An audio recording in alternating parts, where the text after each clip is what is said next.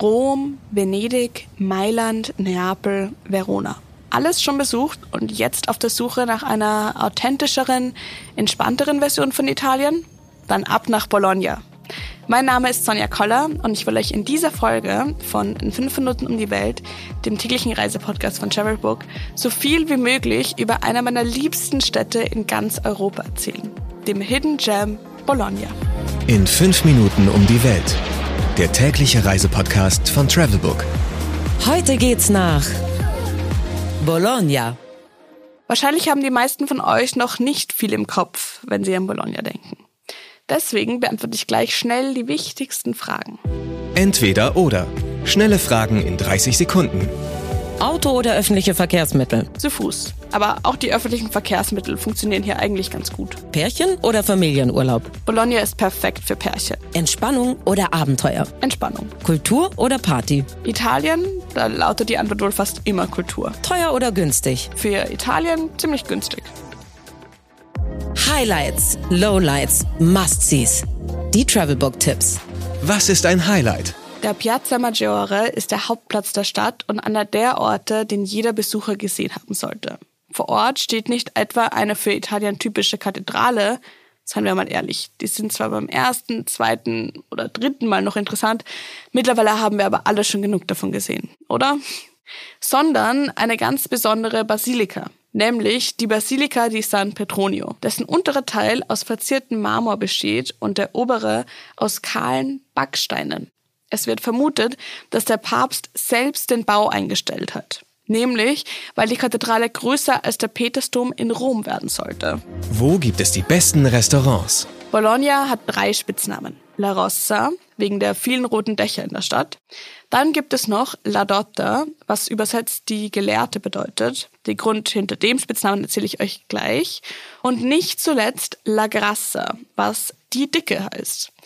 Ihr könnt es also schon erraten, Essen hat hier eine große Bedeutung. Besonders im Mercado della Erbe kann man Obst und Gemüse in bester Qualität kaufen und auch direkt vor Ort verspeisen. Im Markt ist nämlich auch ein Food Court untergebracht, bei dem ihr frische Pizzastücke, Sandwiches oder Pasta essen könnt. Was man unbedingt tun sollte.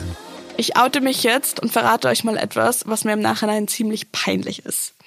Ich habe Spaghetti Bolognese und Bologna nämlich überhaupt nicht miteinander in Verbindung gebracht, bis ich vor Ort zum ersten Mal in einem Restaurant saß. Und natürlich ist die Soße hier entstanden.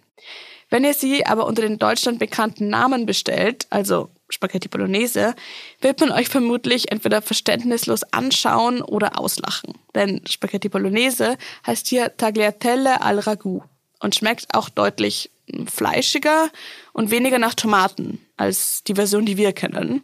Trotzdem solltet ihr die Soße auf jeden Fall mal an ihrem Geburtsort probieren. Mein persönlicher Geheimtipp. Wusstet ihr, dass der schiefe Turm von Pisa nicht mal ansatzweise der schiefste der Welt ist? Nicht mal der schiefste in Italien. Bologna hat mit dem Garisenda-Turm nämlich einen, der sich sogar noch weiter zur Seite neigt als jener in Pisa. Und ich kann euch sagen, bei dem Anblick wurde mir selbst ein bisschen mulmig zumute. Schon von unten wird deutlich, wie schief der Turm von Bologna tatsächlich ist. Aber wenn ihr ihn aus nächster Nähe sehen wollt, dann kauft euch für 5 Euro ein Ticket und besteigt den Asinelli-Turm direkt daneben. Geld, Sicherheit, Anreise. Die wichtigsten Service-Tipps für euch. Was macht man am besten, wenn es regnet? Noch eine wichtige Sache, die ich von meinem Besuch in Bologna nicht wusste. Hier steht die älteste Universität Europas. Sie wurde 1088 gegründet und ist noch heute in Betrieb. Auch Touristen dürfen hinein und können etwa das anatomische Theater des Archi Gymnasio besuchen. Dabei handelt es sich um einen anatomischen Hörsaal aus dem 17. Jahrhundert und der ist auch heute noch sehr, sehr sehenswert. Wie kommt man am besten hin? Die meisten von euch wissen wahrscheinlich noch gar nicht genau, wo Bologna überhaupt liegt. Es ist die Hauptstadt der Region Emilia-Romana in Norditalien und liegt zwischen Venedig und Florenz. Ganz besonders praktisch. Für Züge führen nämlich gar nicht alle Wege nach Rom, sondern eher nach Bologna.